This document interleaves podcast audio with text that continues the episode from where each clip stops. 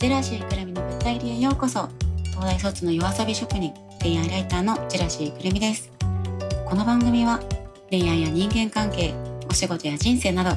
皆さんが抱える様々なお悩みについて私ジェラシーくるみが解決のお手伝いをする番組です。はいそれでは早速今回のお悩みをぶった切っていきましょう。ラジオネームルイさん。25歳女性銀行員からのお悩みです。ジェラクルさん、いつも Twitter やインスタの投稿から勉強させていただいています。ラジオ配信とても嬉しいです。ありがとうございます。早速ですが悩み相談です。悩みは、どうやって誰と付き合うか決めればよいのかです。今年の春に2年以上付き合っていた彼氏と別れました。その人は私の一目惚れで付き合うに至り、見た目、スペック、趣味が好みとぴったりでした。かっこ性格はややモラハラ。別れて以来、人と付き合うチャンスはあります。しかし、男性のことを見た目やスペックや趣味や性格などで星取り標的に並べてみてしまい、100点を探し、100点を探し続けてしまう結果、誰と付き合うか決められないという状況に陥っています。運命の一目惚れがあれば腹をくくれるような気がするのですが、めったにあるわけもなく、点々点。さらに年齢を考えると、そろそろ結婚の前提の交際を始めたく、一目惚れで相手を決めてしまうのは危険ではないかと思っています。どうやって誰と付き合うか決めればいいのか、もしくはどうやって腹をくくればいいのか、そもそも彼氏なんている？というところも含めてご助言いただけますと幸いです。よろしくお願いします。ということで、はい、ルイさんありがとうございます。えー、星取り表って、まあ、大相撲好きか、まあ、仕事でめっちゃエクセル使う人しか使わないよねと思って、ちょっと面白かったです。多分銀行員ってことなので、エクセルなのかなと。で、これ、この問題ね、恋人候補を条件で見てしまって、まあ、誰選べばいいのかわかんない状態。わかるわかる。まあ、ありますよね、部屋探しモード。この部屋探しモードってのは、まあ、多分ある程度いろんな人と会ってきて、ある程度モテてきた子は、みんな陥るモードだと思ってます。で、例えば、まあ、部屋探しも、贅沢言って、なんか広尾駅から5分以内で30平米で洗面台がめちゃめちゃ大きくてとか、まあ、いろんな条件つけつけてみんな不動産探すと思うんですね。でまあそう思うのはめちゃくちゃ自然なことだし自分が傷つかないためにも目を養うためにもいろんな人と会うのはいいことだと思います。でしかもこの人は25歳銀行員ってことで社会人3年やって銀行勤めってことなので、まあ、周りはいや、まあ、周りは多分そのいわゆる世間的なエリートみたいなのに囲まれていると思います。でまあそれはね見る目も上がりますわってことででもその中でももちろんその女子も男子もね性別関係なくみんなに言いたいのは自分は何様だっていう客観的な目線は忘れずにいてほしいんですけどねその部屋探ししてる時に自分も向こうから査定されてる評価されてる身だってことは忘れずに精進してほしいです。で、えー、本題のこの条件で見ちゃうとか運命の一目惚れとかっていろんなこと書いてるけどいや私は一目惚れっていいと思ってます。で私はここ数年で一目惚れ超賛成派になったんですけど、まあ、なぜかっていうと顔面が好みだと何でも、まあ、大抵のことは許せるからその顔面が好みっていうのは例えば横浜流星みたいな顔とかじゃなくて可愛げを感じられる顔なの自分の中にスイートスポットが多分あるんだよね。で彼の前だと自分の心がふにゃふにゃって柔らかくなれる顔ってことだよね。でそれ最高じゃんっていうことで、えー、まあなんでかっていうとその付き合いが長くなるにつれてそれこそいろんな条件があの合わないとか変わってしまう。例えばすごく高収入が良くて付き合ったのに、えー、彼が転職に失敗して年収が下がってしまいましたとかえすごい映画の趣味が合うと思ったんだけども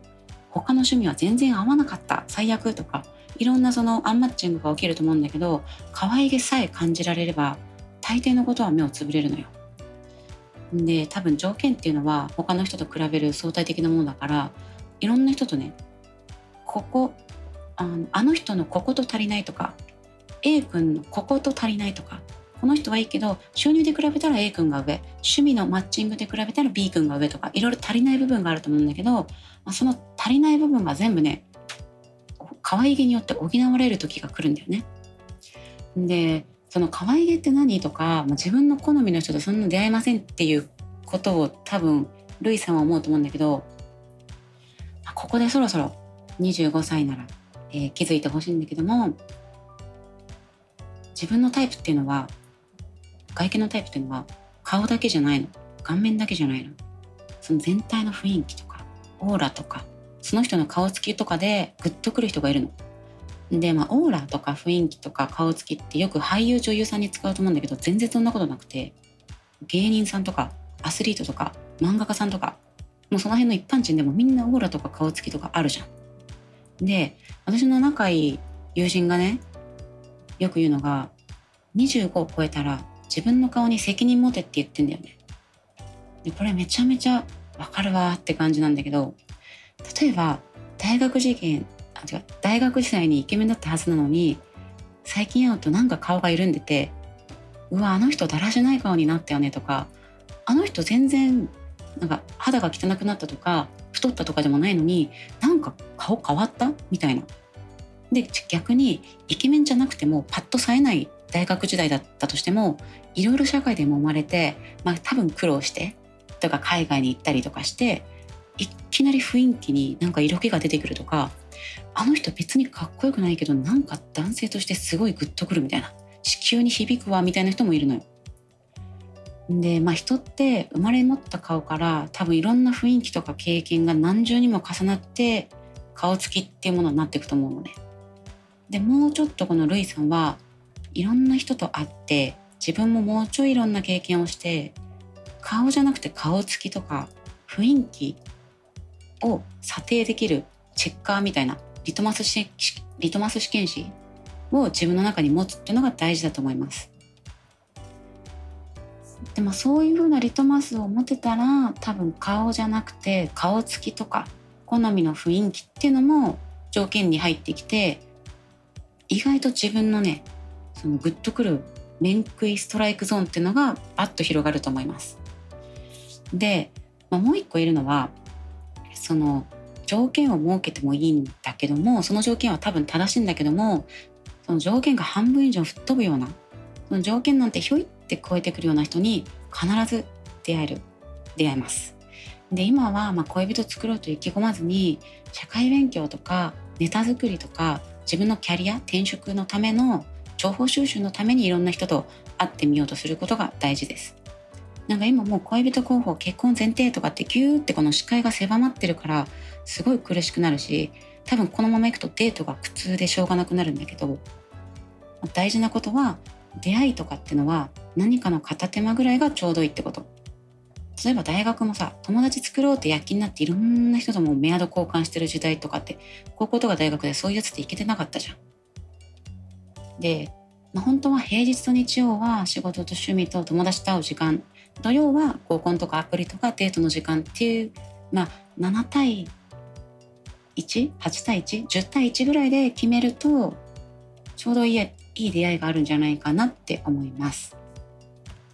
で、まあ多分デートとかでもうすごいガーってなっちゃってると思うけどちょっと、えー、客観的に自分のことと相手のことと時間の使い方を見てみて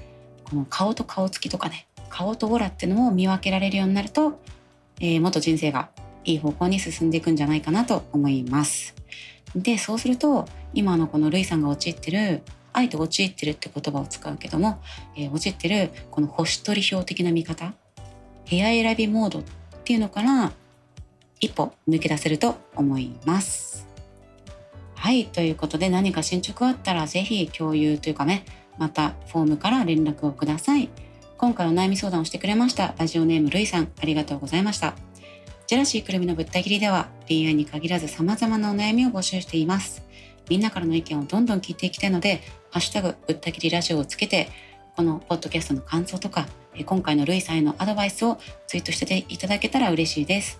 みんなからのツイートがあるためにポッドキャストをもっと頑張ろう続けようってなるので、ぜひ公開のアカウントで、ここ大事ね、公開のアカウントで Twitter でつぶやいてください。